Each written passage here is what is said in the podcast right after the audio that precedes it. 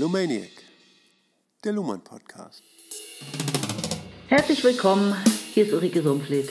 Und Joachim Feldkamp mit der 53. Folge von Lumaniac. Genau. Und letztes Mal haben wir sträfliche 13 Minuten palavert. Wir wollten eine kurze Zusammenfassung des vorherigen machen. Ja. Und daraus wurden 13 Minuten. Echt so ja, lang? Das erwähne ich. Ich finde, wir steigen heute recht unmittelbar ein. Ja, ist ja oft dadurch Ja. legitimiert, das ist der Abschnitt 4, ist ein ganz frischer Abschnitt. Im fünften Kapitel über die Kontingenzformel Gerechtigkeit. Genau, ne? und das ist das Sch- Schlusskapitel, also der Schlussabschnitt, der jetzt nochmal so ein paar zusammenfassende Gedanken Hm. formuliert. Wobei, ich sag's gleich, ich fand so zusammenfassend waren die gar nicht, da waren ganz schön viele neue Gedanken auch noch drin. Das bleibt nicht aus. Ne? Also ich, ich dachte, ah, oh, Zusammenfassung, so, da gehe ich mal ganz schnell durch. Dann habe ich das schon. Also das war überhaupt nicht der Fall. Nee, also jetzt wird auch nochmal über Philosophie geredet werden müssen. Ja, Das bleibt nicht aus. da bin ich wie immer dankbar, dass du dazu was sagen kannst zum Vernunftrecht und Kant und so. ja.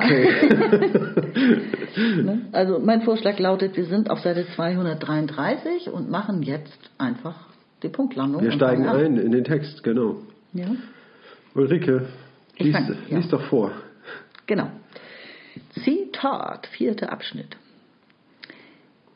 Die Form der Frage nach Gleichheit, Ungleichheit durchzieht eine lange, mehr als 2000-jährige Tradition. Sie ist als Form, die man in Texten findet, identisch geblieben. Das macht es schwer, Änderungen zu erkennen, die sich bei der historischen Überleitung dieser Formel aus alten Gesellschaften in die ganz anders gebaute moderne Gesellschaft vollzogen haben müssen. Um unsere Analysen zusammenzufassen, greifen wir deshalb nochmals auf das Problem des Naturrechts zurück. Ja, ganz leichter Trab, würde ich sagen, zur Einführung. Ne, Wir haben die Differenz Gleichheit, Ungleichheit und dieses Unterscheidungspaar hat äh, eine 2000-jährige Tradition durchlaufen. ne. Ich würde sagen, bis Aristoteles zurück. Auf jeden Fall haben wir es mit einer uralten Unterscheidung zu tun. Wo wird dieser Begriff angesetzt? Ne? Was bedeutet er im Rechtskontext? Im Verlauf der Geschichte. Und da hat sich natürlich viel gewandelt. Also ich sag mal, an der logischen Form hat sich nicht viel geändert. Ne? Das schreibt er eben hier. Aber an der, an der Belegung dieser Differenz ne, mit semantischen Gehalten, daran hat sich sehr viel geändert. Ne? Und deswegen müssen wir diese historische Überleitung machen und da etwas genauer hinschauen, damit wir nicht etwa denken, dass wir von demselben reden, ne? sondern da fein nuancierte Unterscheidungen machen, ne? mit welchen Traditionen gebrochen wurde und welche da fortgesetzt wurden. Ne? Aber das reicht doch jetzt auch erstmal für den Ja, so als Einführung. Ne? Um äh, unsere Analysen zusammenzufassen, greifen wir deshalb nochmal auf das Problem des Naturrechts zurück und ähm, beobachten, sage ich mal, die, den Wandel. Ja, dann würde ich sagen, lese ich weiter auf Seite 233. Im naturrechtlichen Kontext konnte man davon ausgehen, dass sich die Dinge ihrem Wesen nach unterscheiden, also von sich aus entweder gleich oder ungleich sind. Über die Wesen war nicht zu disponieren. Sie galten als erkennbar, und zwar als im Modus der Beobachtung erster Ordnung erkennbar. Wer anders urteilte, musste sich im Irrtum befinden. Und das Problem war dann nur festzuhalten, zum Beispiel mit Hilfe der dialektischen Methode oder der mittelalterlichen Questionentechnik, wer im Irrtum ist und wer die richtige, durch Sachkenntnis und Autoritäten gedeckte Meinung vertritt. Ja, schön. Ähm, Also im naturrechtlichen Kontext gab es das Subjekt. Die Vorstellung war das Subjekt, das ein Objekt beobachtet und Ja. das dem Objekt von Natur aus innewohnende Wesen durch einfache Beobachtung erkennen könnte. Es gab noch keine Vorstellung des blinden Fleckes, ja, dass man sich nicht selbst dabei beobachten kann, wie man beobachtet. Es gab noch nicht die Vorstellung, dass jede Beobachtung das Beobachtete verändert. Es war natürlich auch nicht klar, dass es per se Selektion ist, wenn die Beobachtung dann kommuniziert wird, also wenn sie in Form von Kommunikation dann Thema wird, dann äh, findet ja immer Unterscheiden und Bezeichnen statt, also eine Selektion. Das, ist, das steckt da ja alles nicht mit drin. Mhm. Und auch nicht, dass man ähm, Beobachtungen von Beobachtungen beobachten kann. Also, Ja. ne, also das Ja.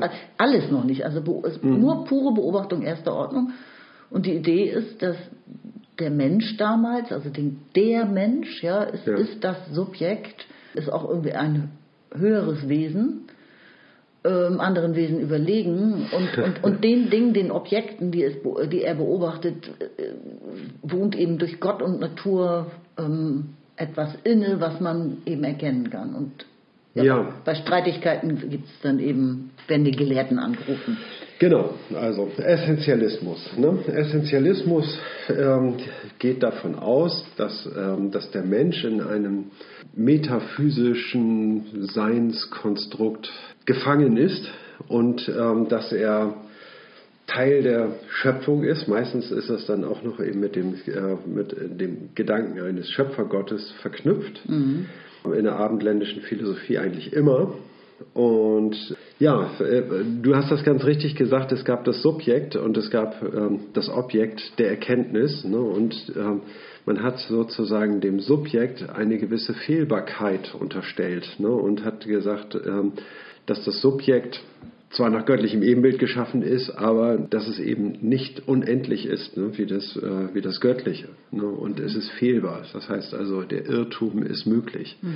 Es bedarf einer, ja, wie soll man sagen, besonderen Bildung und besonderen Schulung, sage ich Genau. mal, ne, um der, des Verweises auf Autoritäten. Also man muss lernen, die Dinge zu erkennen und dann erkennt man sie auch. Und dann so in dem Sinne, dass sich ihr Wesen offenbart. Das Wesen tritt in die Erscheinung. Ne, und dann ist, ähm, ja, und dann ist das Subjekt äh, gleichsam erleuchtet. Ne, aber vor allen Dingen geht man davon aus, dass das Subjekt fehlbar ist und dass die Objekte ne, ihrem Wesen nach ähm, strukturiert sind und äh, möglicherweise liegt es in ihrem Wesen, dass sie ihr Wesen nicht preisgeben, das ist möglich. Ne? Aber äh, grundsätzlich ist es so, dass es in der Beobachtung erster Ordnung in die Erscheinung tritt, die Erscheinung. Ja. Ne? Das war sozusagen das Schlüsselwort, mit dem sich die Wahrheit der Dinge offenbart. Ne? Und damit hat man mit dem Schein, der in der Erscheinung ist, ne, der kann ja eben auch sein, auch trügerisch sein. Ne? Anscheinend und scheinbar haben wir ja bis heute die Unterscheidung. Genau, ne? richtig. Ne? Und dass der Schein eben auch was Trügerisches offenbaren kann und man sich täuscht und im Irrtum befindet. Da gab es aber in dieser Subjektphilosophie eine dramatische Wende, nämlich die kopernikanische Wende, eingeleitet durch den Philosophen Immanuel Kant, ne? wo ähm, man sagen kann, die Metaphysik schlicht um in ein transzendentales äh, Konstrukt. Ne? Die Transzendenz, sage ich mal, wird umgekehrt und das Subjekt übernimmt nun die Maßgabe. Ne? Man könnte schön sagen in dem äh, Satz von Kant, bisher haben sich, hat sich die Erkenntnis nach den Gegenständen gerichtet. Von jetzt an richteten sich die Gegenstände nach der Erkenntnis. Also es verkehrt sich um. Das heißt also, wir begegnen den Gegenständen ganz anders, mit bestimmten Formen, die ähm, das Subjekt in sich selbst begründet sieht. Äh, zum Beispiel mit den Formen von Raum und Zeit. Ne? Dadurch wird die Anschauung ähm, begründet ne? und mit den Verstandesbegriffen, damit wird die, äh, der Verstand und, und die Vernunft letztlich begründet. Genau, du leitest ja praktisch zu dem über, was jetzt übrigens danach kommt gleich, ne? Das Ja. ist Vernunftrecht in Folge von Kant. Genau. Äh, Das wollte ich nochmal zu dem Subjektbegriff sagen. So, das kann man nicht so einheitlich sagen, dass das Subjekt irgendwie eine Periode ist, gewesen ist. Ne? Die hat einige Umschwünge gehabt. Ne? Aber ein interessanter Umschwung ist da auf jeden Fall mit verbunden. Ne? Nämlich dieser Essentialismus, dem wird abgesagt durch die kantische Philosophie. Ne? Der Naturrechtsphilosophie aber noch nicht. Ne? Oder der Na Naturphilosophie. Das heißt also, die Natur spielt auch in, Richtig, ja. In dem kantischen Weltentwurf nach wie vor eine sehr wichtige und bedeutende Rolle. Exakt. Nur eben eine andere. Genau, und das göttliche Weltbild eben auch noch. Ne? Ja. Also teils in Begriffen, teils in Vorstellungen, sowohl ja, als auch. Richtig, genau. ne. Religiöse Vorstellungen können sich dadurch radikal ändern. Ne? Ja. Genau, also äh, ganz kurz noch, dialektische Methode ist ja ganz einfach, es gibt eine, eine, eine These wird geäußert, dann wird eine Antithese der, der These gegenübergestellt ja. und daraus eine Synthese versucht zu erzeugen. Genau. Das ist ja bis heute Dialektik, Karl Marx hat komplett auf Dialektik gesetzt. ja. Ne, also mal- ich- der Nachfolger von, äh, von Kant, ne? also Hegel, ne? der hat diese dialektische Methode, sage ich mal, zur Perfektion getrieben. Ne? Und hat auch diesen äh, metaphysischen Weltentwurf zur Perfektion getrieben. Ne? Die Hegelsche Logik beginnt, das Sein und das Nichts ist dasselbe. Und der Übergang von, von dem, vom Nichts ins Sein ist das Entstehen und der Übergang vom Sein in das Nichts ist das Vergehen. Das beides zusammen ist das Werden. Ne? Und, und darauf baut, sage ich mal, diese Dialektik äh, Hegels auf. Ne? Das Sein und das Nichts ist dasselbe. Das ist ein Gegensatz, das ist These und Antithese. Ne? Und die werden durch diese Überleitung, ne, durch das Vergehen und das Entstehen ne, hinaufgeführt zu etwas anderem, das ist das Werden. Ne?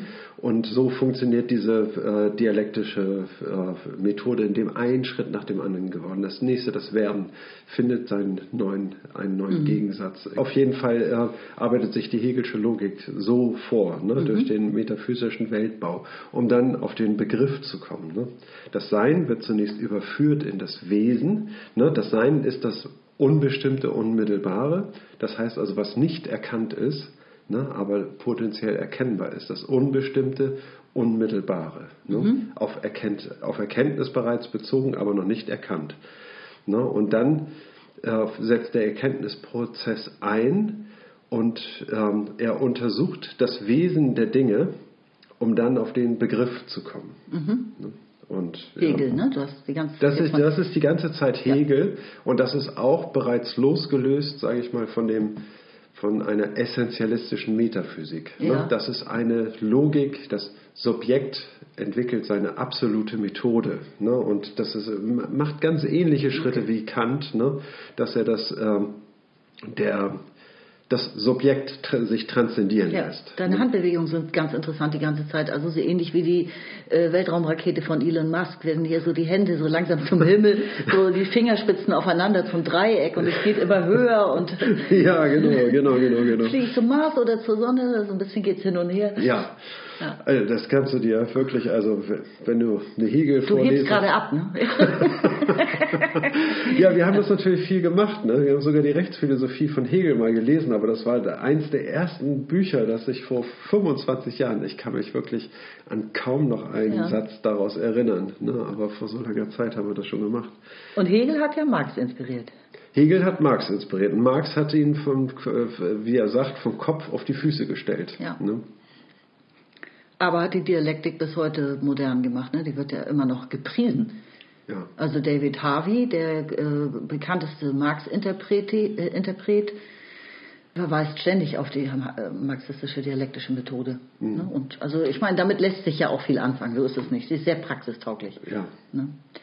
Und wie gesagt, das Subjekt äh, findest du heute noch äh, in, in tausenden Beschreibungen, Definitionen, Theorien, Studien und so weiter. Also das ist ja nicht wirklich vom Tisch heutzutage. Naja, man kann schon sagen, dass, ähm, dass Luhmann komplett ohne das Subjekt auskommt. Ja, Luhmann, aber äh, es gibt auch eine Gesellschaft, die komplett ohne Luhmann auskommt. das hast du gut gesagt. Ja.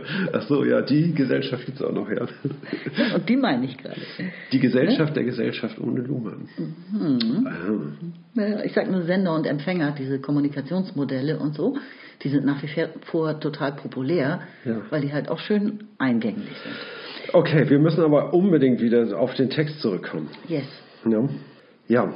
also in dieser essentialistischen Welt, in diesem essentialistischen Weltentwurf, da ist es halt so gewesen, Sachkenntnis und Autoritäten mussten sehr wohl bekannt sein. Ne? Autoritäten, ne, das ist ja eine, eine Lehre, auf eine Lehre zurückzuführen. Und da gab es eigentlich, während dieser 2000-jährigen Tradition, gab es davon bestimmt 1500 Jahre eigentlich nur eine Autorität und Die Kirche. Nein, Aristoteles. Ach so. naja, komm. Na, die Kirche kann ja zum Thema Wissenschaft nicht viel sagen und irgendwie zu solchen Die kirchlich, äh, Differenzbildungen. Aber die wissenschaftlichen Untersuchungen damals mussten doch alle die, die Gnade der Kirche passieren.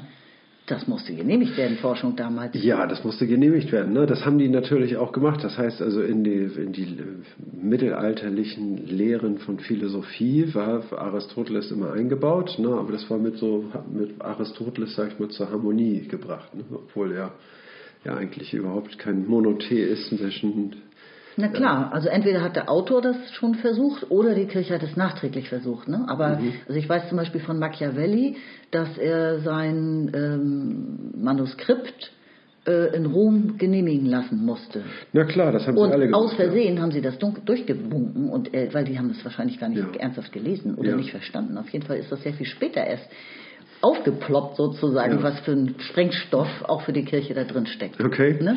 Ja, ja. Aber das, das haben sie alle gemacht. Das hat sogar noch Darwin gemacht. Ne? Der hat seine Evolutionstheorie so verfasst irgendwie und dass er äh, auch einen großen Teil seiner Zeit damit verbracht hat, zu sagen, in welcher Art und Weise diese Evolutionstheorie einer Schöpfungsgeschichte nicht widerspricht Genau. oder einer, äh, einem Monotheismus. Und Thomas Hobbes genauso, Galilei, Ja. Galileo. Ja, ja. Also alle, an der Kirche ist keiner vorbeigekommen. Genau, ja, das ist wohl richtig, ne? aber wenn man sich jetzt auf wissenschaftliche Autoritäten äh, bezogen hat ne? oder auf, auf Logik und Lehre, ne? dann ist es immer Aristoteles gewesen. Ne? Dann, ähm, oder Thomas von der Queen oder von was weiß ich, auf man, oder Duns Scotus oder ne? das sind auch Autoritäten. Ja. Ne? ja, nun, dann würde ich sagen, gehen wir einfach äh, weiter zum nächsten Absatz. Ne? Dann lese ich weiter. Bereits das sich noch als Naturrecht verstehende neuzeitliche Vernunftrecht bricht mit dieser Tradition. Es generalisiert und singularisiert die Einzelrechte der Freiheit und Gleichheit zu fundamentalen, angeborenen Menschenrechten. Was jetzt als Natur unterstellt wird, enthält, ganz im Gegensatz zum Naturbegriff der Naturwissenschaften, keinerlei Information über naturimmanente Einschränkungen. Im Gegenteil, die Vorstellung einer natürlichen Überlegenheit bestimmter Menschen über andere, in Klammern, die ja erfahrungsgemäß sehr nahe liegt, wird mit den Prinzipien angeborener Freiheit und Gleichheit zurückgewiesen. Diese Prinzipien eignen sich aber nicht zur Interpretation des geltenden Rechts.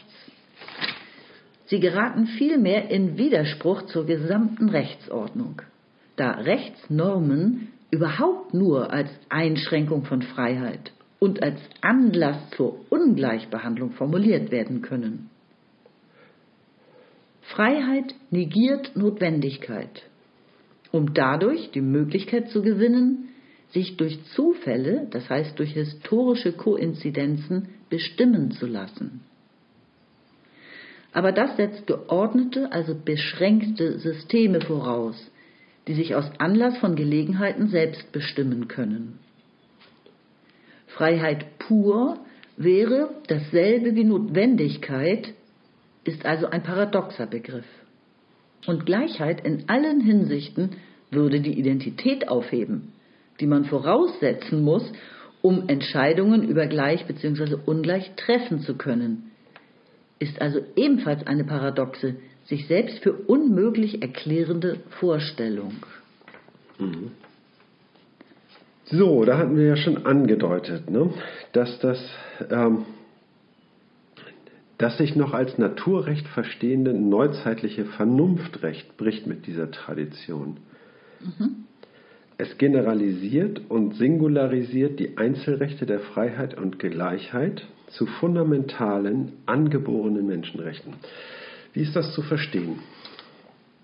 Also die Freiheit und Gleichheit ne, der Menschen untereinander war vorher durch ihr Wesen begründet. Ne? Und das heißt also auch, dass, wie man äh, sehen kann, ist die Gleichheit äh, der Menschen ja doch sehr unterschiedlich. Ne? Der eine ist zwei Meter lang und der andere nur 1,35 Meter. Und dann, also die Unterschiede äh, sind offensichtlich gewesen. Dennoch werden die Menschen gleich behandelt, ne? ihrem Stande nach. Also da hat man dann sozusagen... Eben äh, ihrem Stande nach. Ne? Ja, man hat so, äh, hat bestimmte Unterschiede zugelassen, ne? aber ähm, und andere Unterschiede nicht, zum Beispiel Körpergröße, ne? ist dann, ähm, äh, die hat man nicht zugelassen. Das konnte man aus dem Wesen der Dinge ja begründen ne? und, und nachweisen, dass es da gewisse Unterschiede gibt, die maßgeblichen Einfluss Naja, haben. man hat behauptet, es wäre von Natur aus, würde es zwei Stände geben. ne? Hier haben wir ja wieder die zugrunde liegende gesellschaftliche Differenzierungsform der Ständegesellschaft, der Zweiklassengesellschaft. Ist hier aber nicht angedeutet. Ne? Also ich will nur sagen, diese Überleitung von Freiheit und Gleichheit. Ne? Jetzt aber, ne, wo man sich auf Vernunft beruft, mhm. ne, und das heißt, Vernunft enthält quasi diese kopernikanische Wende. Mhm. Ne, das heißt also, das Subjekt, was in sich in sich selbst begründet, findet, ne, was ja auch auf Descartes zurückgeht, ne, mit diesem methodischen Zweifel, cogito ergo sum, ne, mhm. ne, mit dem sich das Subjekt selbst begründen vermag. Ne? Wir haben es schon oft auseinandergenommen, mache ich nicht nochmal, ne? Mhm. das äh, cogito ergo sum herzuleiten. Ne? Aber das ist auf jeden Fall die Fundierung des Subjektes, auf die sich dann später alle berufen haben. Ne? Und man weiß nun, aha, jedes Subjekt muss ja vernunftbegabt sein. Und jedes Subjekt hat einen, äh, einen Willen und auch ein Recht, seinem äh, Willen äh, stattzugeben. Ne? Und dafür bedarf es Freiheit. Ne? Und die Subjekte untereinander können sich aber nicht gegenseitig in die Köpfe schauen oder sich miteinander vergleichen. Das geht nicht, sondern jedes Subjekt, sage ich mal, ist ein, ein absolutes. Ne? Und so meint man auf diese Art und Weise die Gleichheit als äh, im Menschen, dem Menschen angeboren zu bezeichnen. Das heißt also, jeder ist vernunftbegabt, jeder ist gleich. Ne? Freiheit und Gleichheit ne? sind angeboren. Sind ja. angeboren. Mhm. Ne? Und, äh, und qua diesem, äh, diesem neuen Subjektverständnis mhm. oh, was geschuldet. Auch, wir sind ungefähr 1789, oder? Französische Revolution, ähm, Erklärung der Menschenrechte. Ja. Ist beides genau. 1789? Kants äh, Kritik der praktischen Vernunft. Ne, das ist äh, die Schrift, die dazu maßgebliches beigetragen hat, aber auch schon, ja, noch einige mehr. Ne? Genau, ich lese mal weiter. Ne? Was jetzt als Natur unterstellt wird, enthält ganz im Gegensatz zum Naturbegriff der Naturwissenschaften keinerlei Information über naturimmanente Einschränkungen. Im Gegenteil. Die Vorstellung einer natürlichen Überlegenheit bestimmter Menschen über andere wird mit den Prinzipien angeborener Freiheit und Gleichheit zurückgewiesen. Ne? Das sind Prinzipien, an denen man sich orientiert. Ne? Diese Freiheit und Gleichheit der Subjekte, der geheimnisvollen Wesen, die jeder für sich bestehen ne, und sich äh, und einander begegnen, können sich untereinander nur als gleich und gleichermaßen frei bezeichnen. Ne? Ja. Und beides liegt mal in diesem Transzendentalsubjekt begründet. Ähm, dazu äh, passt jetzt, dass ich gerade ja eigentlich nicht als Vorbereitung, sondern eher zufällig äh, in Thomas Hobbes ein bisschen lese in Leviathan. Das ist ja von 1652. Und da geht er an einer Stelle genau darauf ein, dass Aristoteles nun gemeint hätte, Weise, in Klammern Philosophen, wären von Natur aus, von Geburt aus anderen Menschen überlegen. Das äh, sagt Hobbes über Aristoteles mit einer gewissen Ironie im Unterton, weil er fügt dann so. noch hinzu, dass Aristoteles sich sozusagen geirrt hat, kann man ja schon aus der einfachen Beobachtung entnehmen, dass weise Menschen meistens dünn und schmächtig sind ähm, und im, im, Kriegsfall, im Angr Angriffsfall sich hm. überhaupt nicht so verteidigen können wie der gut gebaute Bauer. Ja. also was für eine Überlegenheit, von was sprechen wir hier eigentlich? Ja, genau. Ne. Ach ja, ich kann mir ungefähr vorstellen, wo das hineingehört, weil irgendwie da geht es dann ja auch um Macht, um die genau. Frage der Macht, ne? Richtig. Und dann und die ja von der Gewaltausübung. Genau, ne? wer die Gewalt aus, ausüben darf. Ja. Also okay. das, das zu viel zur Vorstellung einer natürlichen Überlegenheit bestimmter Menschen. Richtig, ne? also die dann irgendwie von, vom Körperbau her eine Unterlegenheit oft mit sich bringt. Ja, dann lese ich den nächsten Satz einfach. Diese Prinzipien eignen sich aber nicht zur Interpretation des geltenden Rechts. Sie geraten vielmehr in Widerspruch zur gesamten Rechtsordnung, da Rechtsnormen überhaupt nur als Einschränkung von Freiheit und als Anlass zur Ungleichbehandlung formuliert werden können. Mhm. Sie greifen ja ein genau. mal in dieses in dieses Geschehen, ne, wo jedes Subjekt ja seinem eigenen Willen folgt und frei sein will, ne, da macht das Recht Beschränkungen und äh, wie sich diese Beschränkungen aus der Freiheit des Subjekts herleiten lassen sollen, ja, das ist äh, da schwierig. Gibt es echt ein Problem. Das würde bedeuten, ah, ja. alle sind von Natur aus gleich, aber das böse, böse Recht behandelt uns ungleich. Ja. alle sind von Natur aus frei, aber das böse, böse Recht schränkt unsere Freiheit ein. Also so, so kann das Recht das nicht stehen lassen. Nee, genau. Kant lässt ja diesen Naturbegriff, sage ich mal, aus der praktischen Philosophie raus. Ne? Aus der Kritik der praktischen Vernunft. Ne? Dort spielt die Natur keine Rolle mehr, Aha, ne? okay. sondern nur in der Kritik der reinen Vernunft. Ne? Mhm. Und das heißt also, was aus Kritik der praktischen Vernunft herzuleiten ist, kann man nicht mehr als Naturrecht bezeichnen. Das sind dann mehr so seine, seine Vorgänger. Okay. Ne? Äh, ja, gut, dass du auf den Unterschied hinweist. Bei Kant gibt es einen, selbst einen Paradigmawechsel innerhalb seiner beiden Vernunftwerke, dass er einmal das Naturrecht noch bemüht und einmal nicht mehr. Ähm, Das hängt miteinander zusammen. Es ist kein Paradigmenwechsel, den Kant dort einführt, ne, sondern es ist die Feststellung, dass eine Moral nicht mit Kausalität begründet werden kann. Ne? Das obliegt der Natur.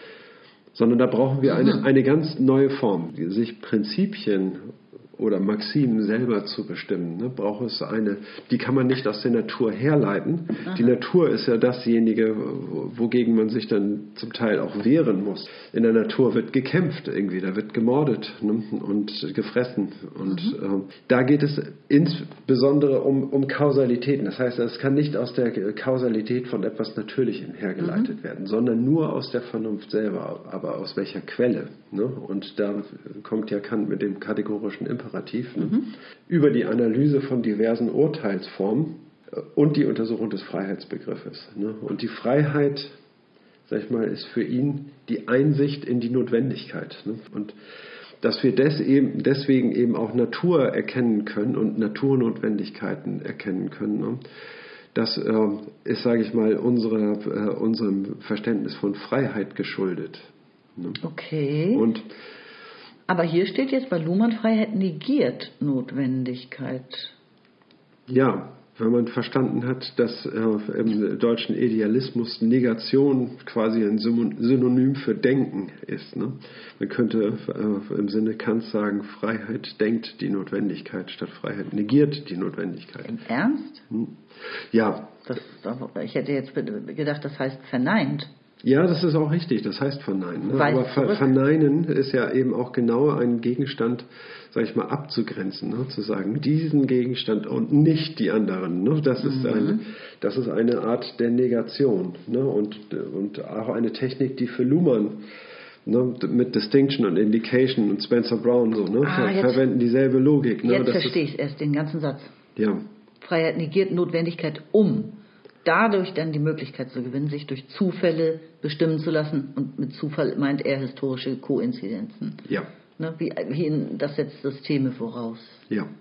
die sich selbst beschränken, also wie ein Rechtssystem, was ja nur für das Recht zuständig ist. Das ist ja mit der Beschränkung gemeint. Ja, historische äh, Koinzidenzen also. Das heißt, geschichtlich gesehen einmalige Ereignisse, auf die sich das Subjekt einstellen kann oder sich davon leiten lassen kann. Hm. Freiheit pur wäre dasselbe wie Notwendigkeit, ist also ein paradoxer Begriff. Was heißt das, Freiheit pur? Sich von allen Notwendigkeiten loszulösen. Ne? Auch von den eigenen Prinzipien. Sich von eigenen Prinzipien, die man sich mal gesetzt hat, die beschränken einen ja auch. Ne? Man kann sagen, okay, Prinzipien kann man sich setzen und kann ihnen folgen, aber man muss es nicht. Ne? Also alles loslassen. Eine, die absolute Freiheit. Ja, dann kann man eigentlich überhaupt nichts mehr machen. Dann Wenn man überhaupt nichts machen kann, ist es dasselbe wie notwendig. ja, genau. Ne? Dann lässt man sich nur noch durch die Natur leiten. Und das ist ja genau das, was man nicht will. Ne? Wenn man sich nur noch von der historischen Koinzidenz von Ereignissen leiten äh, lässt, ne? dann gibt man die Freiheit quasi aus. Auf. In diesem Sinne heißt Freiheit das zu tun, was man will, was durch den Willen bestimmt ist. Ne? Nicht durch irgendeine Notwendigkeit bestimmt ist, sondern durch den Willen bestimmt ist. Ne?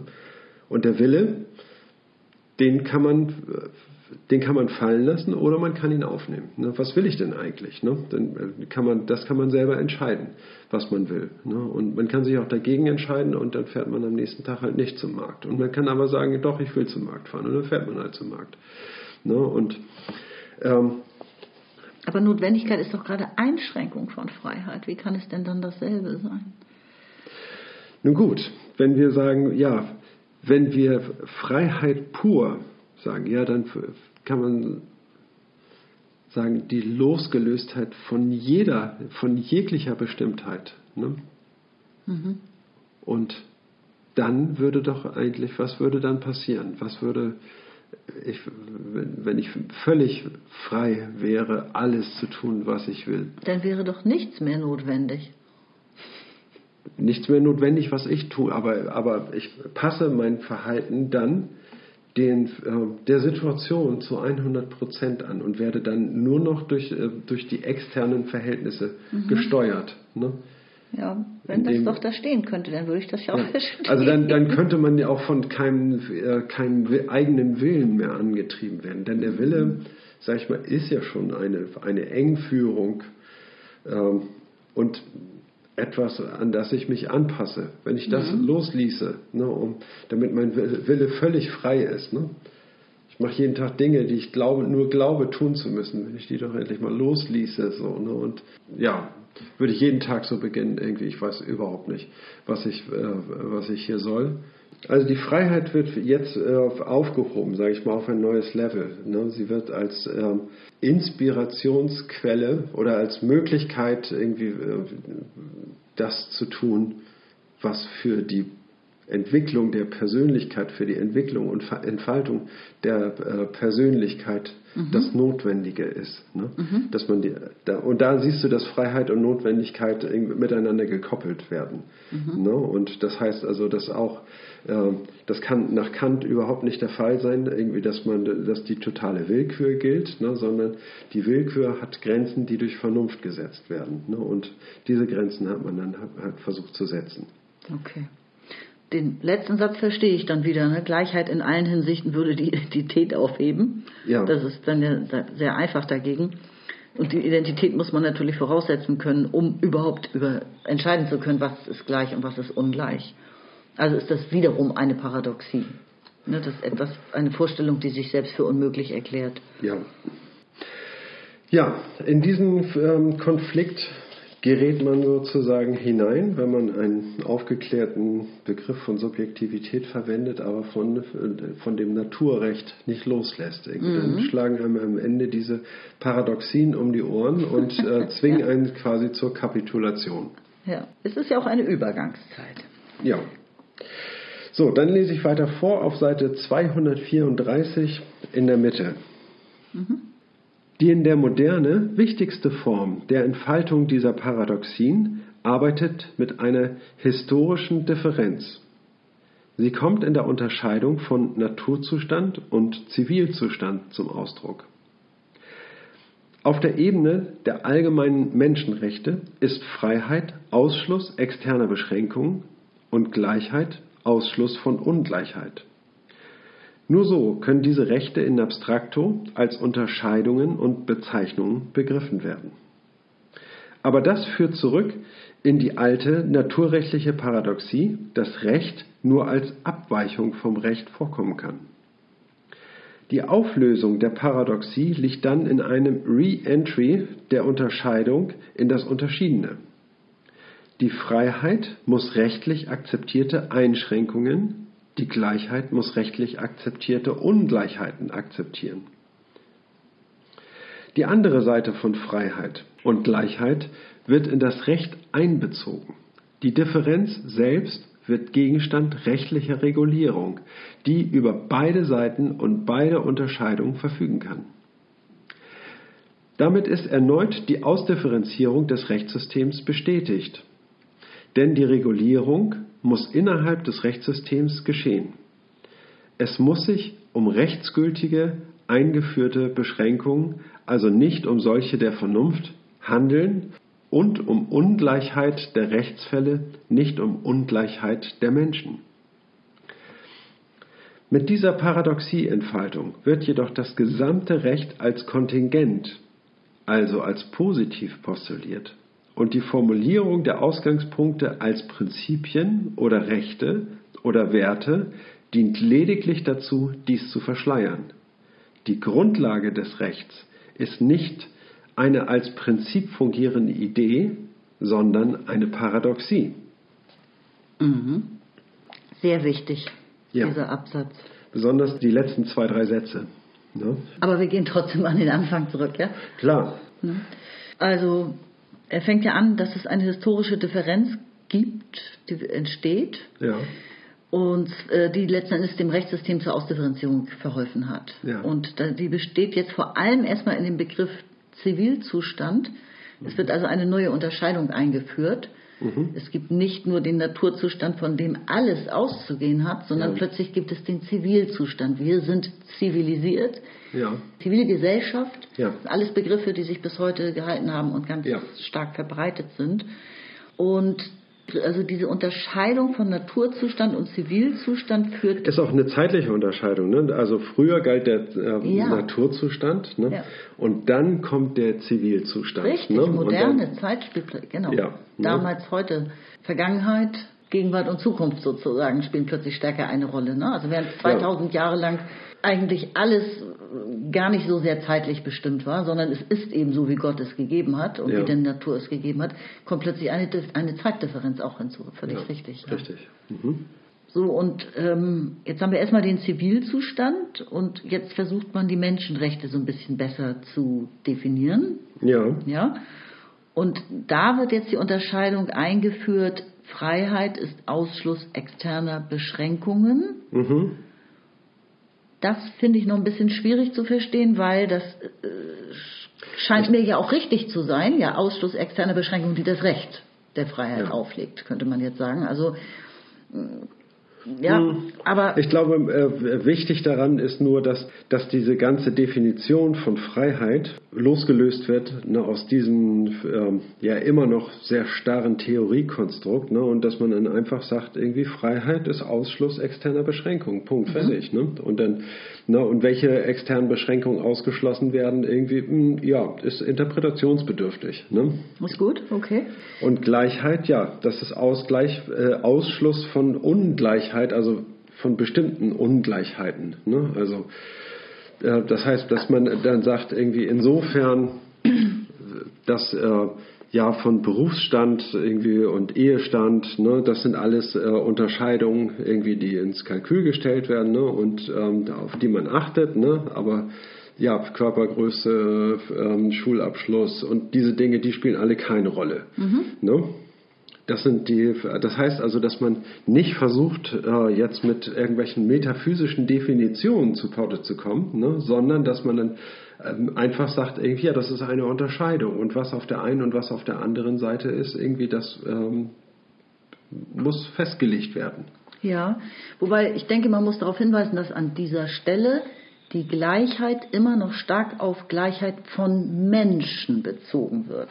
Ne, wir hatten ja schon die, also das Rechtssystem arbeitet ja, Ja. mit der Gleichheit, Ungleichheit von Fällen. Richtig. Ja, Genau. und das ist eben ein, das ist ein Quantensprung. Ne? Also Ja. im Moment sind wir noch, wir Also haben bei der Gleichheit kann man das, äh, ist es dann wirklich ein Quantensprung, dass man nicht mehr die Menschen und die Situation miteinander vergleicht, irgendwie, ne, die der Rechts, also der Gegenstand der Untersuchung ist, ne, sondern die Fallgleichheit. Ne? Genau. Das ist das Entscheidende. Ja, also äh, Luhmann leitet ja hier in diesem langen Absatz so langsam rüber, wie es zur Ausdifferenzierung des heutigen Rechtssystems kam. Ja. Ne, und also wir hatten jetzt den Zivilzustand und jetzt haben wir eine neue Definition mit Hilfe der, des Begriffs der Menschenrechte. Da wird die Gleichheit als Ausschluss von Ungleichheit definiert, aber wir sind immer noch auf der Ebene von Menschen. Ja? Und jetzt geht es weiter. Also diese Rechte werden so jetzt erstmal in abstrakto, also als Abstraktionen, als Unterscheidungen und Bezeichnungen schon mal begriffen. Mhm. Ja? Aber jetzt gibt es doch wieder ein Problem, die alte naturrechtliche Paradoxie, dass Recht immer nur als Abweichung vom Recht vorkommen kann. Mhm. Und da sagt er jetzt hier, jetzt kommen wir mal zu, zu George Spencer Brown, Re-Entry. Die endgültige Ausdifferenzierung des Rechtssystems als System Mhm. kommt erst zustande, als das Unterschiedene in die Unterscheidung wieder eingeführt wird. Ne? Also das Re-Entry findet hier statt und seitdem operiert das Rechtssystem mit dieser Differenz. Wir, wir haben es ja sowieso die ganze Zeit mit einer Differenztheorie hier zu tun. Ja. Ja, also die, es geht jetzt um die Differenz und die selbst, die Differenz wird zum Gegenstand der rechtlichen Regulierung. Ja. Die Differenz von gleichen Fällen Ja, und ungleichen Fällen und die Differenz von Freiheit und notwendiger Einschränkung der Freiheit durch Recht. ja.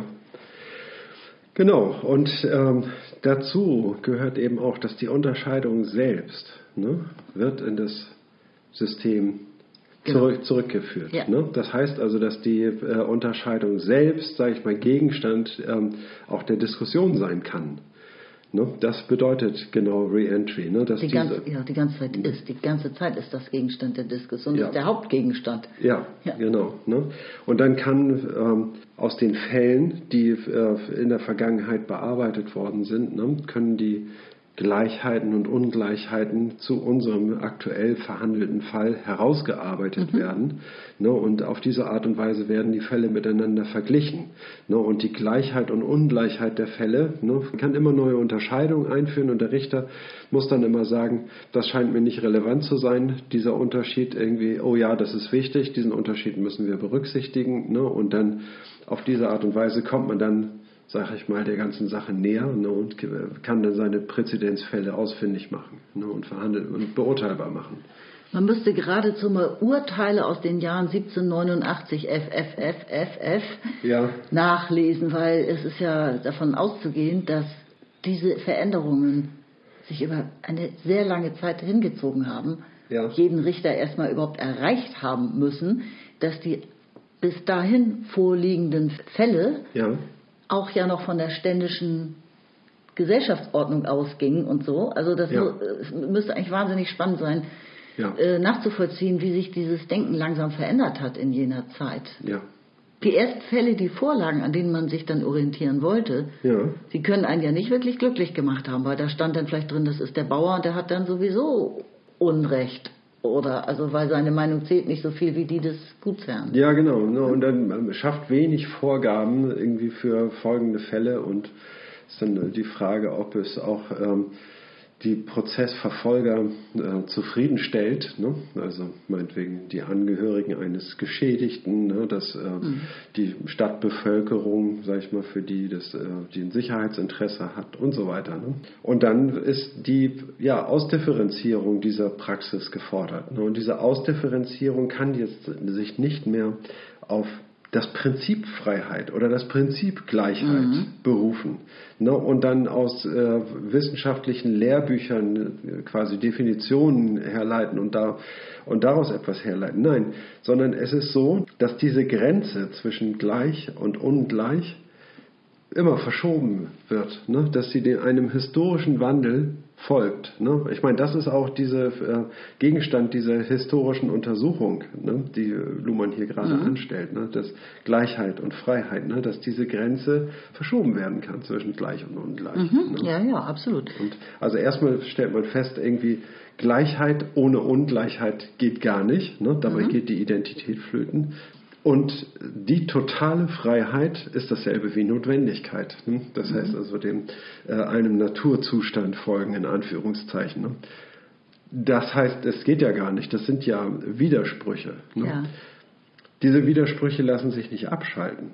Aber wir haben äh, diese Differenz und, äh, und eine Grenze, die zwischen gleich und ungleich gesetzt wird. Und diese Grenze kann verschoben werden. Wir kommen jetzt gleich auf die Kontingenzformel Gerechtigkeit zurück. Ne? Kontingenz heißt irgendwie, ja, wir müssen uns mit einer äh, nicht eindeutig definierten Zukunft ähm, auf das Eintreten einer nicht vordefinierten Zukunft äh, gefasst machen ne, und müssen dementsprechend unsere Begriffe auch offen dafür halten. Ne, und um so, sage ich mal, ein widerstandsfähiges Rechtssystem zu entwickeln und weiterentwickeln zu können. Ja. Und haben wir schon gesagt, aber kann man nicht oft genug ge- sagen, die, der Begriff der Gleichheit, der selbst eine Kontingenzformel ist, führt jetzt an dieser Stelle historisch dazu, dass eben nicht mehr die Gleichheit der Menschen, sondern die Gleichheit der Fälle Ja, zur Norm werden. ja, Und es geht um die Differenz, mit, äh, die jetzt im, im Mittelpunkt der Rechtskommunikation steht. Mhm. Und es braucht Profession, losgelöst von Geburt, von Ständen und, und Profession, Bildungs, ein Bildungssystem, was sich jetzt auch langsam entwickeln muss dafür, Ja. ähm, um die, diese Differenzen vollziehen zu können Mhm. und Expertise aufzubauen. Zum Schluss weist er ja nochmal darauf hin, dass es sich, also die dem Recht zugrunde liegende Idee eben eine Paradoxie ist. Es ist keine, kein Prinzip, sondern eine Paradoxie. Genau, das ist der entscheidende Punkt. Ne? Das heißt also, dass dieser, äh, die moderne Gesellschaft, äh, sagt Luhmann, ist dadurch bestimmt, dass sie sich von, von diesen Prinzipien losgelöst hat, ne, die mhm. Äh, Freiheit und Gleichheit definieren und sagen, ja, das sind keine Prinzipien, sondern das sind Paradoxien. Also wir haben es auf, in jedem historischen Zustand des Rechts ne, immer mit einer äh, im Wandel, immer mit einer äh, bestimmten Entfaltung dieser Paradoxie zu, äh, zu tun. Richtig. Ne, und das und unser Verständnis wechselt dort irgendwie und diese semantische Belehnung dieser Begriffe von Gleichheit, Ungleichheit oder Freiheit und Notwendigkeit wandelt sich.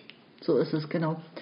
Und ähm, dasselbe liegt dem Wirtschaftssystem zugrunde, wenn man sich die Paradoxie der Knappheit anguckt. Ja? Also die, die Knappheit des einen wird gemindert, dass er, dadurch, dass er Zugriff hat. Dadurch steigt aber leider die Knappheit für alle anderen. Also da geht es ja auch um gleiche genau. Verteilung. Ja? ja? Also hat auch stark mit dem Begriff der Gleichheit zu tun. Gleiche Verteilung ist ja auch Gerechtigkeit. Mhm. Hier erfolgt sie jetzt aber vor allem durch die Wirtschaft. Auch das liegt eben dem Wirtschaftssystem zugrunde. Ne? Mhm. Also die, die Funktionssysteme sind durch Paradoxien begründet. Und der Begriff der Kontingenzformel, das hatten wir ja in einem vorherigen Abschnitt, äh, der hat ja vor allem die Funktion, die Grenze dieser Form zu kreuzen in der Kommunikation, dass die mhm. Diskussion ständig eben darüber diskutiert, ist das jetzt doch äh, ungleich oder gleich, mhm. ist das gerecht oder ungerecht, ja? Also es geht ja gerade darum, über die Grenze dieser genau. Gegensatzpaare zu diskutieren und dadurch zu Entscheidungen zu kommen. Genau die Grenze muss diskutiert werden. Ne? Die Grenze muss thematisiert werden, wo sie verläuft. Ne? Und sie, deswegen, sie muss über das Reentry, muss die Unterscheidung selber in die Kommunikation eintreten und thematisiert werden. Ja. Wir reden über die Unterscheidung, wo liegt die Grenze. Ne? Mhm. Und, äh, und, und diskutieren das in diesem im selben Augenblick auch neu und verschieben diese Grenze möglicherweise auch. Mhm. Ne? Und das ist das, äh, das unterscheidet die moderne Gesellschaft und ähm, Funktionssysteme. Ne? Funktionssysteme sind nicht werteorientiert, sie sind nicht prinzipienorientiert, mhm. sie sind nicht gekoppelt an irgendetwas Metaphysisches oder ne, was, was ihnen sagt, wo sie langgehen müssen. Nein, sie bestimmen sich selbst, sie sind autopoetisch geschlossen und so genau funktionieren sie und so genau funktionieren eben auch die, äh, ihre Grundbegriffe. Ne? Mhm. Dasselbe passiert mit dem Wahrheitsbegriff in der Wissenschaft, dasselbe ja. passiert mit dem Machtbegriff in der Politik, dasselbe passiert auch hier im Rechtssystem mit dem Begriff des Rechts oder, ne? oder der Gerechtigkeit. Ne? Zahlen ne? oder Nichtzahlen in der Wirtschaft, ja. ja. Also permanent geht es um diese Fragen und da diese Alleinzuständigkeit. Ja. Die haben sich die Funktionssysteme geschnappt und ich finde, das ist hier eigentlich ganz interessant nochmal geschildert. Im Grunde hat Politik ja die Steilvorlage geliefert, ne? Mhm. Durch die Französische Revolution und die, äh, ne, also es waren ja politische Interessen, die ja. dazu geführt haben, dass sich das Rechtssystem diese Begrifflichkeiten geschnappt hat und die Frage nach Recht und Unrecht und Gerechtigkeit ja. neu angehen konnte. Ja. Interessanterweise ist es übrigens auch so, ne, dass in der, in der Theorie Luhmanns, ne, Luhmann bietet eine Theorie an, semantische Gehalte und in der verwendet er Differenzen, bestimmte zum Beispiel die Differenz von System und Umwelt mhm. ne, und, und belehnt diese äh, Differenzen mit semantischen Gehalten. Und diese semantischen Gehalte, die wandeln sich auch im Laufe der Zeit. Luhmann hat da den Anfang gemacht. Ne? Aber Luhmann ist keine Bibel, sondern diese Theorie lebt weiter. Diese wird diskutiert in den Universitäten. Es gibt neue Denker, die Ideen Luhmanns zugrunde legen, dann aber auch weiterdenken und zu neuen Differenzen kommen und mhm. vielleicht auch feststellen, dass alte Differenzen, äh, die man verwendet hat, störend sind ne, und, und, vielleicht durch andere ersetzt. Ne. Also das ist auch ein, ein lebender Organismus. Mhm. Und Luhmann hat seine Theorie dem auch so angepasst. Und das kann man auch deutlich verfolgen, ne, wenn man seine Schriften jetzt irgendwie von den 70ern bis in die äh, 2000er Jahre irgendwie ja. hinein verfolgt, ne, stellt man deutlich fest, irgendwie, dass da ein, das semantische Gehalte sich gewandelt haben. Richtig, ne? ja. Auch Schwerpunkte, was er betont und ja. Ich finde, dass wir an dieser Stelle jetzt nochmal herabsinken sollten. Und jetzt kommen wir nämlich nochmal auf Marx zu sprechen. Aha, okay. Der Schleier der Paradoxie wird gelüftet. Diesmal lüftet ihn Luhmann. Aha, okay. ich musste schmunzeln bei dem Wort Schleier. Ja, das, das kennst du von Marx, ne? Ja, natürlich. Das hattest du schon der angedeutet. Fetisch des Geldes, also der, ne, Ja. das Geld verhüllt seine äh, die Arbeit, die die menschliche Arbeit, die da drin steckt. Ne? Und das ist ein, ein Schleier, der darüber liegt. Gut, aber ich lese einfach mal den Absatz vor, damit wir wissen, worüber wir sprechen. Ne? Nee, ich bin dran. Also. Dann bist du jetzt dran. Ich lese jetzt einfach mal vor. Seite 235. Wenn man diesen Schleier vor der Paradoxie lüftet, wird klar, dass und wie das Postulat der Gerechtigkeit als Kontingenzformel dient. Man hat Kontingenz in ihrer jeweiligen Ausformulierung zu akzeptieren, kann sich aber eben deshalb durch Rechtsänderungen helfen. Dem entspricht, dass das Recht sich selbst der Beobachtung zweiter Ordnung aussetzt, um im Kontext von Freiheit, Schrägstrich Beschränkung oder Gleichheit, Ungleichheit anders disponieren zu können. Entsprechendes gilt für die moderne Gesellschaft allgemein als durchgehende Form ihrer operativen Selbstbestimmung. In strikter Parallele zur Ausdifferenzierung der Funktionssysteme als vorherrschender Differenzierungsform hat die Gesellschaft sich auf einen Modus der Beobachtung zweiter Ordnung umgestellt. Man muss, um sich in anspruchsvollen, gleichsam artifiziellen Situationen zurechtfinden zu können, Beobachter beobachten. Das gilt wohl für alle Funktionssysteme. Es gilt auch für das, was man als den intellektuellen Diskurs der Moderne bezeichnen könnte. Und es gilt auch für das Rechtssystem. Ja. Also ich meine, da haben wir ja mit unserer Prä Interpretation ins Schwarze getroffen, würde ich sagen. Ne? Na sowas! Na sowas. ja, kein Wunder. Ich meine, wir haben ja den Text vorher schon gelesen. Ja, genau. Also da steht das eigentlich alles nochmal genau drin. Ne? Das Postulat der Gerechtigkeit als Kontingenzformel. Ne? Die Kontingenzformel. Ne? Kontingenz haben wir schon besprochen. Ne? Das, was weder notwendig noch unmöglich ist. Was weder notwendig noch unmöglich ist. Ne? Das bezeichnen wir als Kontingenz. Für mich bedeutet Kontingenz vor allem in der Kommunikation, dass eine Selektion vorliegt von Möglichkeiten, was man auswählt Genau. und unterscheidet und bezeichnet. Ja. Und ja, logischerweise alles andere, also alles andere nicht mit bezeichnen kann, gleichzeitig bezeichnen kann, in dem Moment gar nicht bezeichnet. Ja. Ja. Es sind Und- nur bestimmte Anschlussmöglichkeiten. Und Kontingenz Gegeben, bedeutet immer ja. Alter und Ego in einer Kommunikation. Also äh, Kontingenz bedeutet auch, dass Alter eine Kommunikation anbietet, also selektiert. Ja. Und Ego kann sie annehmen oder kann sie ablehnen. Ja, also, so- Ja. Also das steckt auch in der Kontingenz. Und. Ego, ja, und äh, Ego kann vor allen Dingen seine, äh, das vor, wie er an das Gesagte anschließt. Ne? Genau. Das kann er selber selektieren. Wieder- Ja, wel- wieder welchen- Selektion, ja. Welchen Aspekt äh, er davon aufnehmen möchte und worüber er die Kommunikation weiterführen möchte. Und so funktioniert die Kommunikation eben. Ne? Es ist nicht vorhersehbar. Ich sage etwas, ne, aber ich weiß nicht, was du im nächsten Augenblick darin erkennst und was du sagen wirst. Ne? Genau. Das ist dann ähm, Die Information, die ich daraus gewinne, ist mein Geheimnis. ja, das auch, ne? Und dann aber auch wie du daran anschließt, irgendwie, ja, ja, Ja. richtig, genau, ne? Also Mitteilung, Information, Verstehen, ne? Das ist sozusagen diese Trias der, ähm, der Kommunikation, ne? Die bei jeder Äußerung, bei jeder Mitteilung durchlaufen wird in der Kommunikation. Gerechtigkeit ist eben eine, eine Kontingenzformel. Ne? Das heißt also, be- begegnet den Situationen äh, mit einer gewissen Offenheit um dann, sage ich mal, in der Situation durch Selektion von, von Sinngehalten deutlicher bestimmt zu werden. Und äh, da gehen eben bestimmte Interpretationen gehen eben durch, ne, als wie äh, das ist jetzt Gerechtigkeit als Definition von Gerechtigkeit oder Verständnis von Gerechtigkeit. Da gibt es Dinge, die gehen als solche durch und andere Dinge, die gehen als solche nicht durch. Ne? Aber das ist eben dann auch von der Situation abhängig, ob sie durchgehen oder nicht. Ne? Von, der, von dem Richter, von dem Staatsanwalt und so weiter. Ne? Man muss das akzeptieren, die jeweilige Ausformulierung, schreibt er hier, kann sich aber durch Rechtsänderung äh, helfen. Genau. Aber es ist ein, ein Ringen um die richtige Interpretation, nach wie Genau. vor. Ne? Ringen. Ja. Und, äh, und ganz wichtig dabei ist eben, dass sich das Recht selbst der Beobachtung zweiter Ordnung aussetzt. Ne? Und durch das Korrektiv, sag ich mal, einer Selbstbeobachtung optimiert wird in seiner Prozessualität. Das ist der springende Punkt. Ne? Wie funktioniert das? Ne? Ja, durch, durch Selbstbeobachtung. Genau. Ich finde es auch interessant, dass er nochmal sagt, äh, es sind gleichsam artifizielle Situationen entstehen zunehmend. Also sie werden immer anspruchsvoller, dadurch, dass sich fast alle Funktionssysteme mehr oder weniger in der gleichen Zeit immer stärker ausdifferenzieren und gleichzeitig ist das Individuum mehr oder weniger deplatziert ja, im Vergleich zu der einfachen ständischen Platzierung vorher.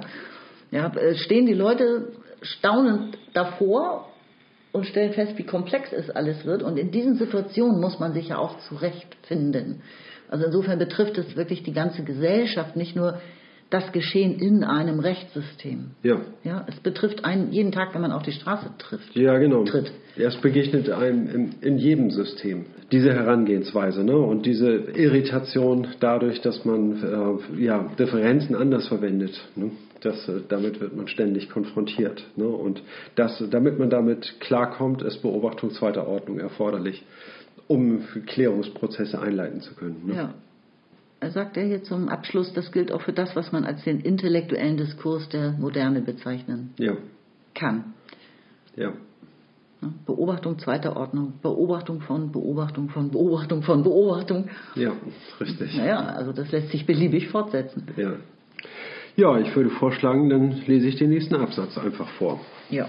Und zwar Seite 236, Zeile 10. Jede Entscheidung von Rechtsfragen, darauf werden wir im Kapitel über Argumentation ausführlich eingehen, muss sich selbst im Kontext anderer Entscheidungen verorten. Sie muss also beobachten, wie das Recht durch andere Beobachter beobachtet wird. Dabei kann es sich um Gesetzgeber handeln und dann kommt es auf deren Veränderungsintention an oder um Gerichtsentscheidungen und dann kommt es darauf an, wie diese das Problem des Falles definiert und mit welchen Erwägungen sich ihre Entscheidungen begründet haben. Eine sorgfältige, auch theoretisch diskutierte Kultur der Ermittlung solcher Rationes decidendi hat vor allem das Common Law entwickelt, aus Anlass der dort geltenden Präzedenzbindungen. Ja, wir haben das ja eigentlich jetzt schon ziemlich ausführlich ähm, erläutert mit der Beobachtung zweiter Ordnung, dem das ganze System und auch die Gesellschaft ausgesetzt ist. Und hier liefert er nochmal Beispiele dafür, das kann sich um Gesetzgeber handeln oder um Gerichtsentscheidungen. Entscheidend ist dann, dass man sich, also dass die sich schon darüber im Klaren waren, dass das der Beobachtung in Zukunft ausgesetzt wird, könnte man sagen. Wobei sie sich ja an Beobachtungen aus der Vergangenheit orientiert haben, ja, also an Ja. bisherigen Fällen. Und bei Intentionen des Gesetzgebers geht es natürlich mehr in die Zukunft. Ja, aber ich glaube auch nicht, dass, dass Ihr Blick so in die Zukunft gerichtet ist. Vielleicht ja, Die Gesetzgebung. die Gesetzgebung. Die ne? Gesetzgebung will ja mit ihren Zweckprogrammen eigentlich immer ein Problem lösen und guckt da, dazu, also wettet auf die Zukunft Das, ja. in gewisser Hinsicht. ne? Also äh, der Gesetzgeber auf jeden Fall, das ist richtig. Ähm, nee, ich dachte jetzt bei den, bei den Gerichtsentscheidungen. Bei den Gerichtsentscheidungen, naja. Die sind auf die Vergangenheit gerichtet, also auf, den, auf ihren jeweiligen Fall, ne, sind daran Mhm. interessiert, dass dieser Fall zu ihren Gunsten entschieden wird.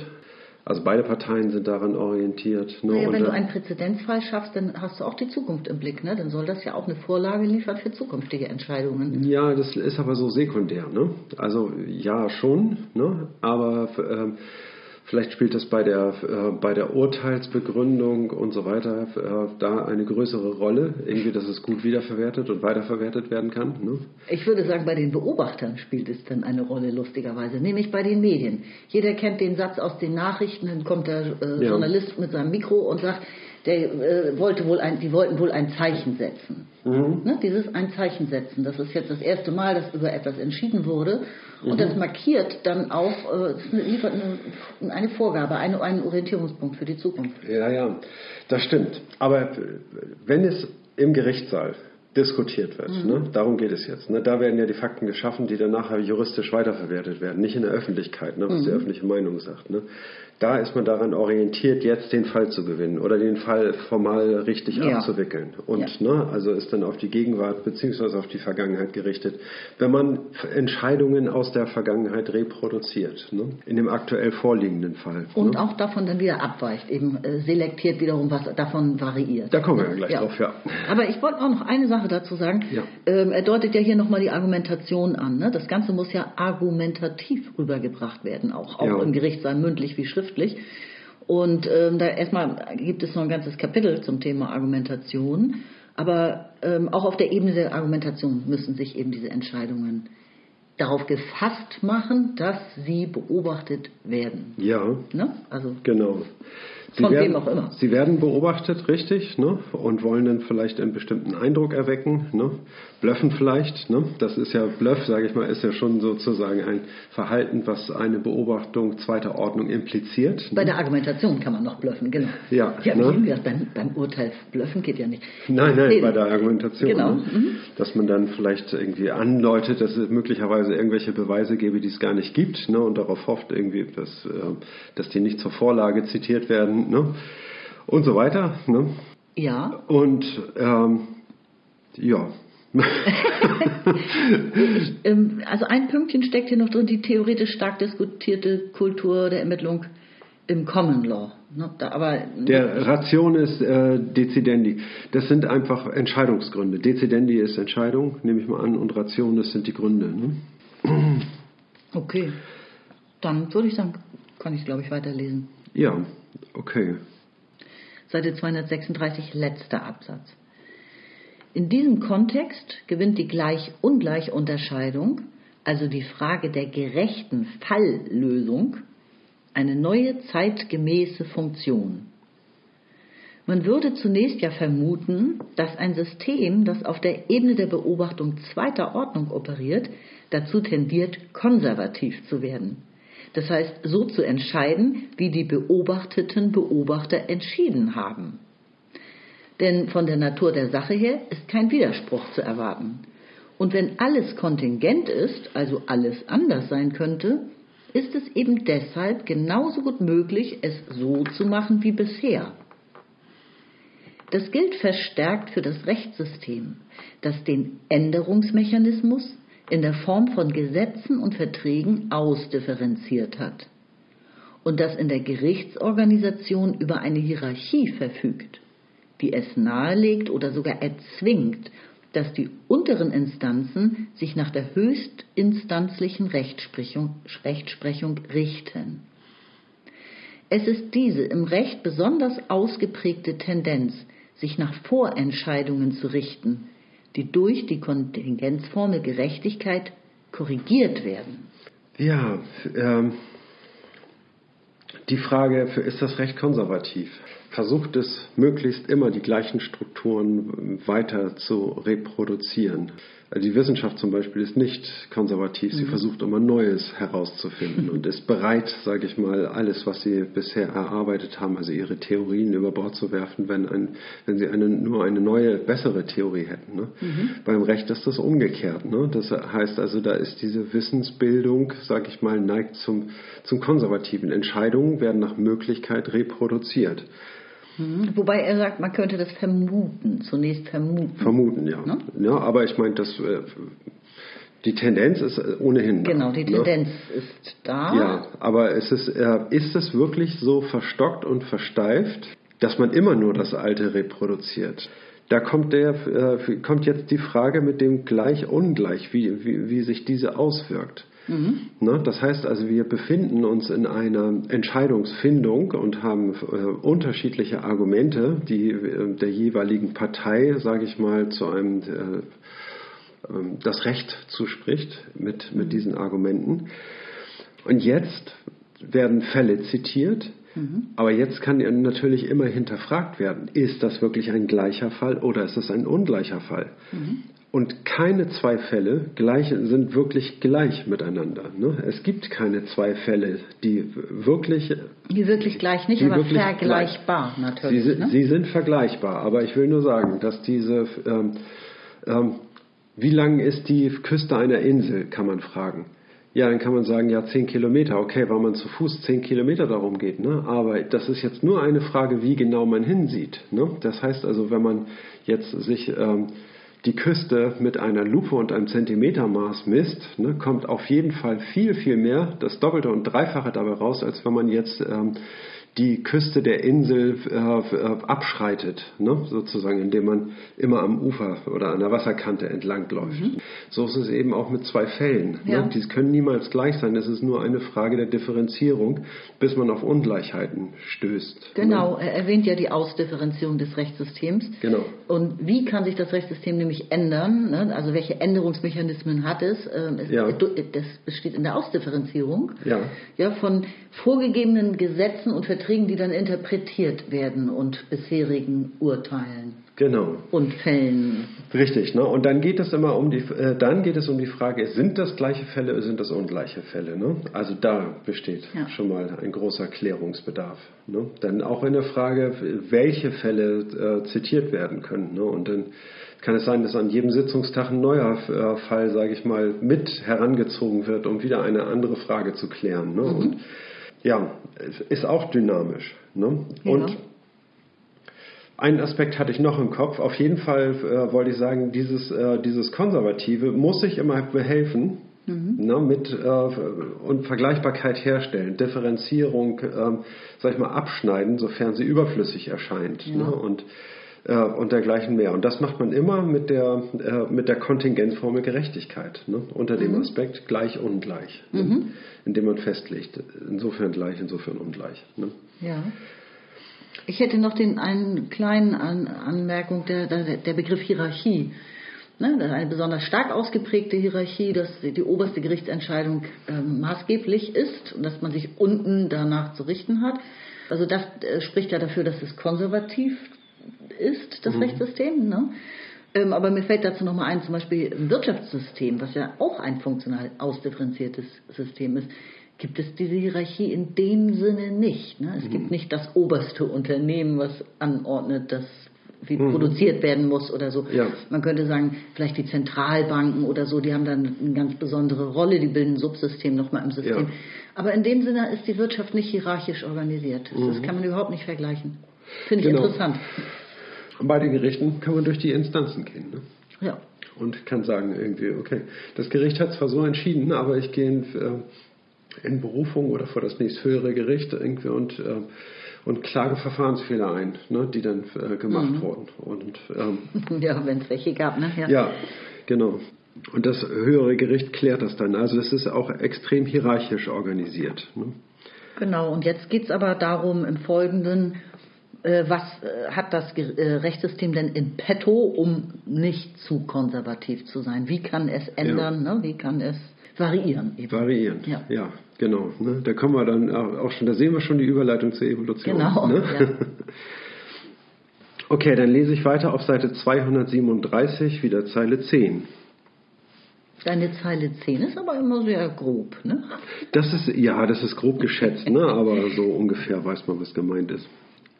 Gerade weil Entscheidungen als Kontingent eben als Entscheidungen getroffen werden müssen, liegt die Provokation in der Frage, ob im Verhältnis zu Vorentscheidung ein Verhältnis der Gleichheit oder Ungleichheit des zu, des zu entscheidenden Falles gegeben ist. Das Schema gleich-ungleich führt gewissermaßen in ein System, das aus guten Gründen, zum Beispiel Rechtssicherheit, zur Repetition tendiert, eine, eine Bifurkation ein, also eine Gabelung ein. Mhm. Gerade ein nach außen hin operativ geschlossenes System muss intern Schließungen verhindern. Selbstverständlich geschieht dies vor allem durch die Mechanismen, die die Geltungsgrundlagen der Entscheidungen verändern, eben Gesetze und Verträge. Aber das sind Mechanismen, die auf sehr unsichere Annahmen über eine sehr unsichere Zukunft angewiesen sind. Deshalb bedarf es einer zweiten Korrektur, einer Auffangkorrektur, die angesichts der konkreten Fälle, die durch das, was bereits Vergangenheit geworden ist, vorgelegt werden, erneut offene Entscheidungslagen erzeugt. Der Vergleich unter dem Gesichtspunkt gleich ungleich in Bezug auf Unterscheidungen, die immer neu getroffen werden müssen, scheint diese Funktion zu erfüllen. Das Prüfen der Intention des Gesetzgebers oder der Vertragsschließenden ist dann nur eine mögliche Sonde, mit der geprüft werden kann, ob eine Auslegung des Willens der Rechtsgestalter auf der Linie ihrer Intention liegt oder nicht. Die Klammern habe ich mal ausgelassen. Ne? Die, mhm. ist, der Satz ist kompliziert genug. Und zusätzlich können Entscheidungsvergleiche retrospektiver oder prospektiver Art angestellt werden, um Konsistenz in der Veränderung zu wahren und die Entscheidungen weiteren beobachtet werden auszusetzen. Mhm. Also die Frage ist jetzt, wie kann das Gericht Veränderung schaffen, vari variabel bleiben, variabel sein, bei all dieser ja. Tendenz zum Konservativen, ja. zu äh, zur Repetition, zum Wiederholen, zur Redundanz oder zu, ne, zur Anpassung an das Vorhandene. Ja.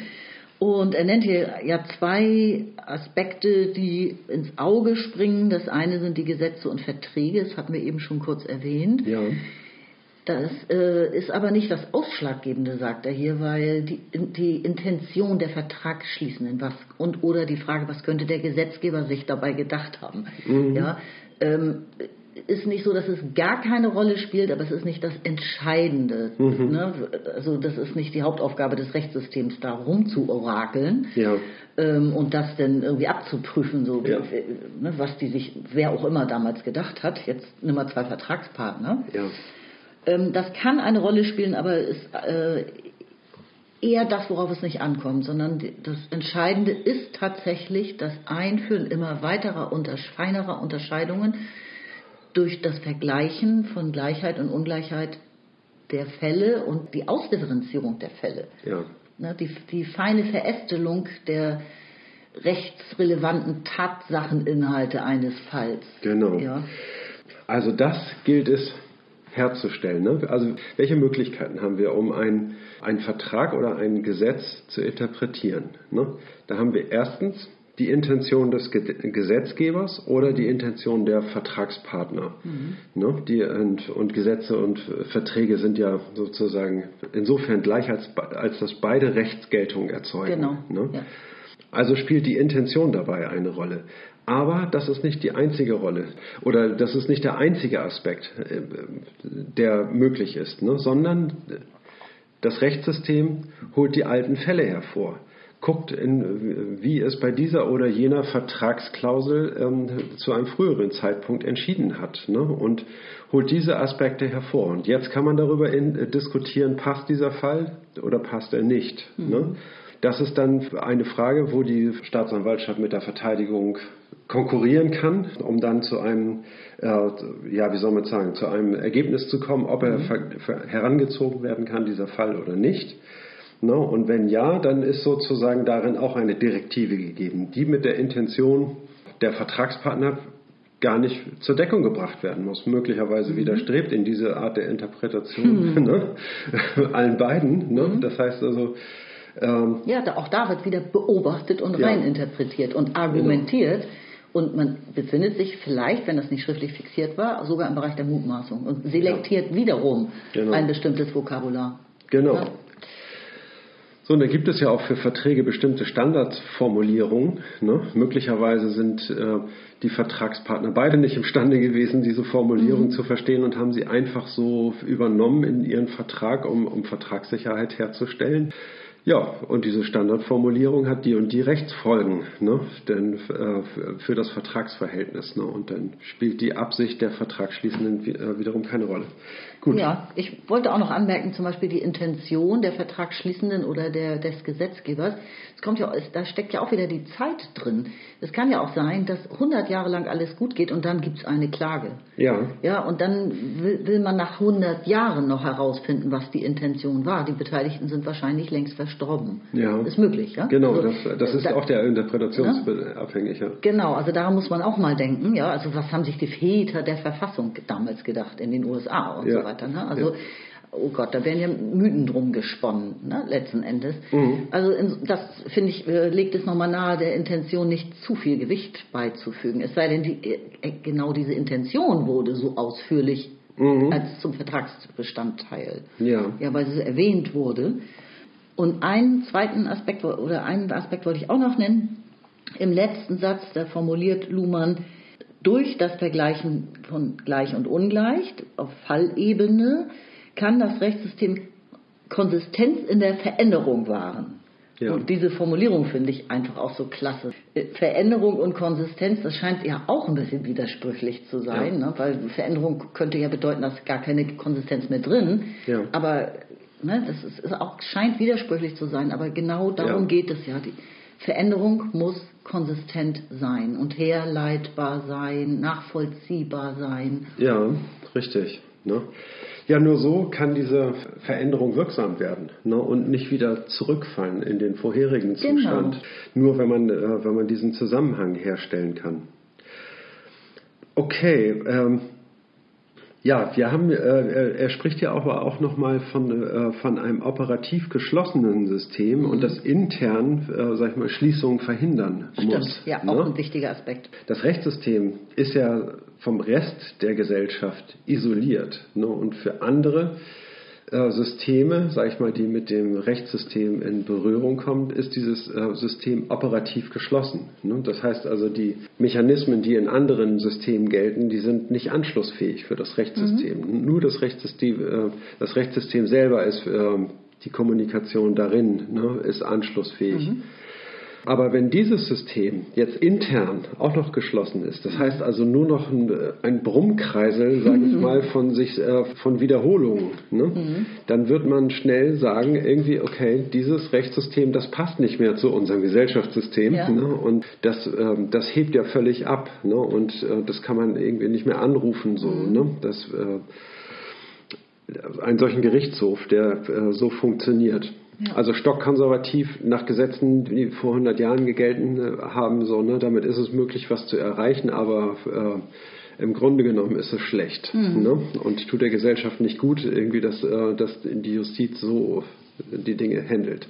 Also muss es intern offen sein und sich immer dem Zeitgeschehen anpassen und an der gesellschaftlichen Kommunikation teilnehmen, um, sage ich mal, die Importe die von Sinnressourcen in das Rechtssystem, die ja bei jedem Fall stattfinden müssen, richtig regulieren zu können. ne? Und ja, und es darf sich ja nicht intern durch Sub, Sub und noch mehr Subsysteme schließen. Auch das Ja. steckt da sicherlich drin, weil das Ge- Gerichtssystem ist ja ein Subsystem im System, Mhm. aber ähm, das darf eben auch nicht, naja, es muss eben auch kognitiv offen sein für das gesamte Rechtssystem Ja. und sich nicht nur eben nach den, Genau. nach den anderen Richtern richten, nicht? sondern halt teilnehmen, äh, Bestandteil des Genau. Gesamtrechtssystems bleiben. Ja, also das ähm, ist damit gemeint. Ne? Und wenn wir jetzt einen Gerechtigkeitsbegriff hätten, um darauf nochmal zurückzukommen, ne? der versucht zu definieren, was Gerechtigkeit ist, ne? das ist natürlich ganz schlecht, ne? weil man dann eben auf, ähm, auf diese ewig alten Prinzipien und Ideen angewiesen wäre. Da würde nichts Gutes bei rauskommen, eigentlich, wenn man äh, sich das so überlegt. Ne? Im ersten Moment mag es vielleicht so scheinen, dann gehen 20, 50 Jahre ins Land ne? und dann stellt man fest, irgendwie, oh, das hat Wirkung, die hat man damals nicht vorhersehen können. Jetzt alles neu zu schreiben, fast nur unmöglich. Ne? Also, Das ist unmöglich. das ist unmöglich. Systeme schreiben ja ihre Geschichte, das lässt sich Die nicht schreiben sie sich selber, ja, das ist wahr. Also und deswegen muss, äh, brauchen wir eine gewisse Dynamik und diese Dynamik zeigt sich eben äh, gerade im Gerechtigkeitsbegriff. Ne? Genau. Da muss sie sich zeigen, ne? was einem Kreuzen der Grenze der Form. Ne? Genau. Die, die Diskussion über gerecht, ungerecht ja und auch darunter liegend ist, sind es gleiche Fälle oder ungleiche Fälle, ist, wird das auch gerecht betrachtet und geht Ja. es auch richtig zu bei der Behandlung Ja. äh, dieser, äh, bei der, beim Treffen Ja. dieser Entscheidung. Ne? Genau. Gerade diese Form immer zwischen einem positiven und dem negativen Wert, Mhm. die muss und soll ja auch in der Debatte gekreuzt werden, sonst würde man gar keine vernünftige Entscheidung treffen können. richtig. Oh, jetzt habe ich vernünftig gesagt. Nee, äh, da, da wollte ich gerade darauf zu sprechen kommen. Nämlich, Es macht überhaupt keinen Unterschied, dass jemand, äh, der äh, sagt, das ist aber nicht gerecht, wenn derjenige dabei äh, meinetwegen etwas moralische Vorstellungen in, im mhm. Hinterkopf hat. Ne? Das macht überhaupt keinen Unterschied für das Rechtssystem. Ne? Und äh, die anderen werden sozusagen das anerkennen oder nicht anerkennen. Mhm. Ne? Sie werden aber möglicherweise seine Intention verstehen und bestätigen, ne? dass sie das genauso sehen und genauso empfinden. Ne? Und wenn man da dann den ähm, richtigen Ton getroffen hat, ne? dann können auch moralische Vorstellungen Eingang finden. Aber das Wichtige ist, ne, wird das als gerecht empfunden und als gerecht akzeptiert, ne, die Entscheidung äh, bei der Entscheidungsfindung. Ne, und man diskutiert nur darüber, wo die Grenze verläuft, sage ich mal, zwischen gerecht und ungerecht und verschiebt diese Grenze mit Argumenten. Ne. Und wie man diese Grenze und aufgrund welcher Motive man sie verschiebt, das ist dabei ja egal. Ne? Also das kann, können dann auch moralische Intentionen mhm. sein. Ne? Ja, genau. Wir haben doch ein paar Schieberegler. Ja, genau. Gut. Können wir den letzten Absatz angehen? Das ist ja nur noch ein kleiner. Das ist, das ist Mini, ja. Habe die Ehre. Ja, bitteschön. Schieß ja. los. Gerechtigkeit in diesem Verständnis ist also ganz spezifisch auf den Modus der Beobachtung zweiter Ordnung eingestellt. Und dann macht es auch Sinn zu sagen, sie sei ein für Gerichte gedachtes Beobachtungsschema, für das der Gesetzgeber immer nur erneutes Prüfmaterial liefert. Genau. Prüfmaterial, genau. Das sind die letzten Sätze in diesem Kapitel. Genau. Der, der, Gesetzgeber schiebt sozusagen immer Formulierungen und zu interpretierende Formulierungen rein. Ne? Und jetzt legt das Rechtssystem los und betrachtet, unterscheidet und vergleicht ne? und setzt sozusagen das fort, was es immer schon gemacht hat. Seine Autopoesis auf jeden Fall. Seine Autopoesis auf und jeden Fall. Zusammen mhm. schnurren die ganz gut, die Systeme. Ja. Äh, füttern ja. sich auch gegenseitig. Sie füttern sich gegenseitig. Ne? Und wenn man das so ähm, so beschreibt, also in, in diesem systemtheoretischen Sinne, ne, dann wird es auch verständlich irgendwie, dass sich das Wirtschaftssysteme, Politiksysteme und äh, Systeme ganz unterschiedlicher Art wunderbar miteinander harmonieren können. Ne. Mhm. Sie müssen, dürfen halt nur nicht allzu starr sein ne, und sich äh, Veränderungen anpassen können. Ne. Und dann ist es möglich, dass sie auf eigene Grundbegriffe zurückgreifen. Ja, aber sag nicht anpassen, weil anpassen klingt immer so, du weißt schon, als ob so ein Import möglich wäre von außen. Und dann, anpassen ist ja gemeint äh, normativ durch eigene Entscheidung, systeminterne Entscheidung. Nee, pass mal auf, System und Umwelt. Ne? Das System passt sich an seine Umwelt an. Aber die Umwelt ist ja schon etwas, was das System selbst erzeugt. Okay. Ne? Das ja, heißt also, das ist die, die, Umwelt ist sozusagen für das System sein eigener Sinnhorizont. Mhm. Ne? Das heißt also die Welt und dann sind da äh, in die Welt Grenzen eingezeichnet irgendwie. Mhm. diese Grenzen stammen vom System. Ne? Ja. Und das ist, äh, das macht diese Differenzierung der, mhm. sag ich mal, dessen, was das System sieht in Anführungszeichen, ne? ist die, ist seine Umwelt. Und, äh, und der passt es sich an. Aber das ist ja schon ein integraler wenn du es so sagst, ist, es, ja. ist alles gut, finde ich, ja. Mhm. Okay. okay. Ja gut, dann denke ich mal, haben wir hier die Kontingentformel Gerechtigkeit weggeschnabbelt. In einigen Sessions ja. hat ein paar Stündchen gedauert. Ja. Und ähm, ich bin ganz happy, dass wir das geschafft haben seit ja. 238. Und ich bin, froh, ich bin froh, dass ihr immer noch dran seid. Nämlich verglichen mit dem, mit dem nächsten Kapitel war das ein ziemlich trockener Kantenbrot. Gut, dass ihr durchgehalten habt. Und jetzt wird es richtig spannend. Ja, genau. Und jetzt geht es zur Evolution. Und oh, das ist immer, das macht Spaß. Wir freuen uns drauf und hören uns hoffentlich bald wieder. Ja. Dann bis zum nächsten Mal, ne? Ja, danke fürs Zuhören. Ja, bis dann. Ciao. Tschüss.